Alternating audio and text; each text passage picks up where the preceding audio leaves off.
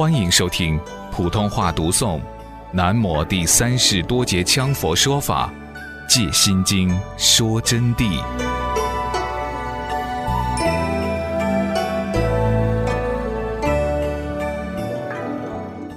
修法就很深沉了。我们这里有一位修行甚好的大德，在这儿坐着听法。他今天就向我请求，他说：“上师啊。”我现在修法，我要修四个法。我说要修五个法，他说我第一要求金刚语且圆满法，然后我要修大圆满。我说非常好。他说第二我要修长寿法，我要修破瓦法。我说非常好，因为他说的好，他是正知正见，他有了金刚语且圆满法，他能圆满身相，能今生解脱。观音菩萨从来不舍尘劳之众生，何况那么大的法，达到魔都没有破坏的。那么第二，他修大圆满，可以奠定三身之种子，所以今生定能圆满去，智慧圆融，能得到法身，甚至于进入报身的境界，进入报身自然进入化身境界。但是由于他年近九十的老人。他就必须要修长寿法，他不长寿，他的时间不够，他就怕一下时间到了怎么办？无常到了怎么办？所以就有专门的长寿法，就不只说空理，空过去，空过来，这就是我们佛法的奥妙了。那么只是长寿法，他还怕没有救生把握，还要深度于长江之中啊，还得跨一个最保险的救生圈。他说：“万一我这个渡船打翻了，救生圈把我扶起，再到彼岸，因此就要修破瓦法。”好了，好像听起来都完整了，但要知道，我们学佛法的人啊，累生累劫，由于业力之重，由于历世因缘等等所别，仅仅是这点法还不够的，必须要修护法，这是不可忽视的。没有护法，就没有人给你保驾，没有人随时维护你，法上不保你，什么都不保你，那么就要具体修一个护法，修护法就有具体的护法方法，事业护法和智慧护法，也就是护法圣和护法圣神。刚才说到这位老人的修持啊，他本身已经是很有成就，但他又这样修。所以令我十分的敬佩于他。护法要分这么几种：事业护法是属于护法圣神，带着烦恼习气的，或者是往昔，或者是今生未了生死，但是他们愿意帮助我们修行的行者。当你的德性修得高，他们可以来帮助你。有两种方法：一种是自然归坛而收服，一种是招请入坛而安慰。就专门招请他们，就要有修护法的方法，把他们请来，然后帮助你的事业。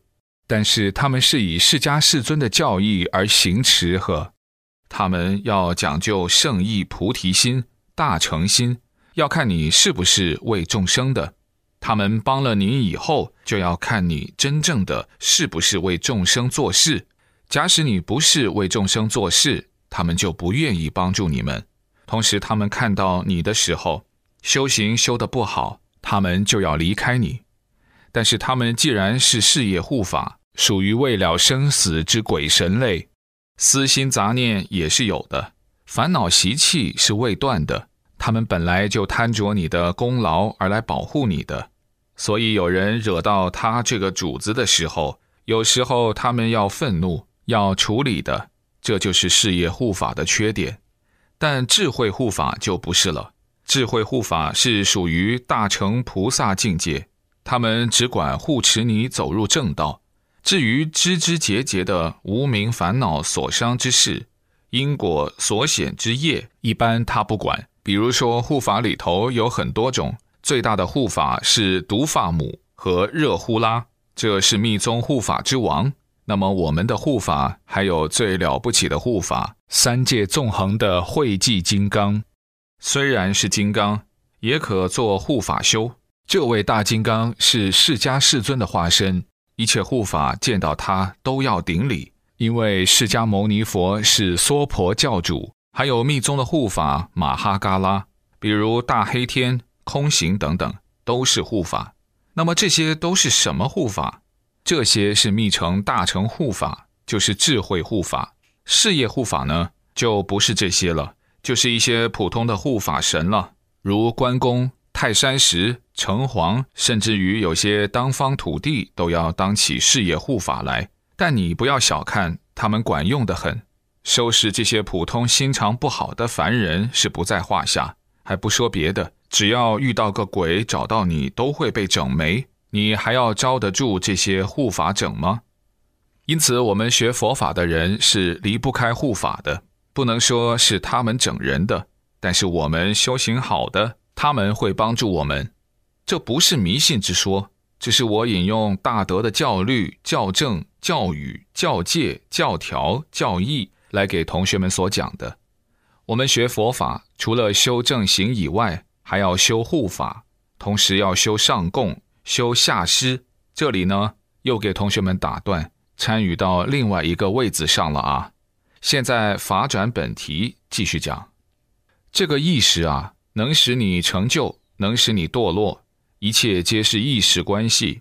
将意识止住，所有一切就止住。终时自无所立。如果说是内根，就是内身根、外沉静都空下来了以后啊。那么中间意识也就不起作用了。这里就告诉我们，一个是意识止住，能将外境空寂；那么反转过来，这里讲的是能将根尘空寂，自然意识不起作用。如一幅画，我举的例子是以纸和颜色通过笔的功用组成的。色在上纸的时候，笔随中间就开始启用。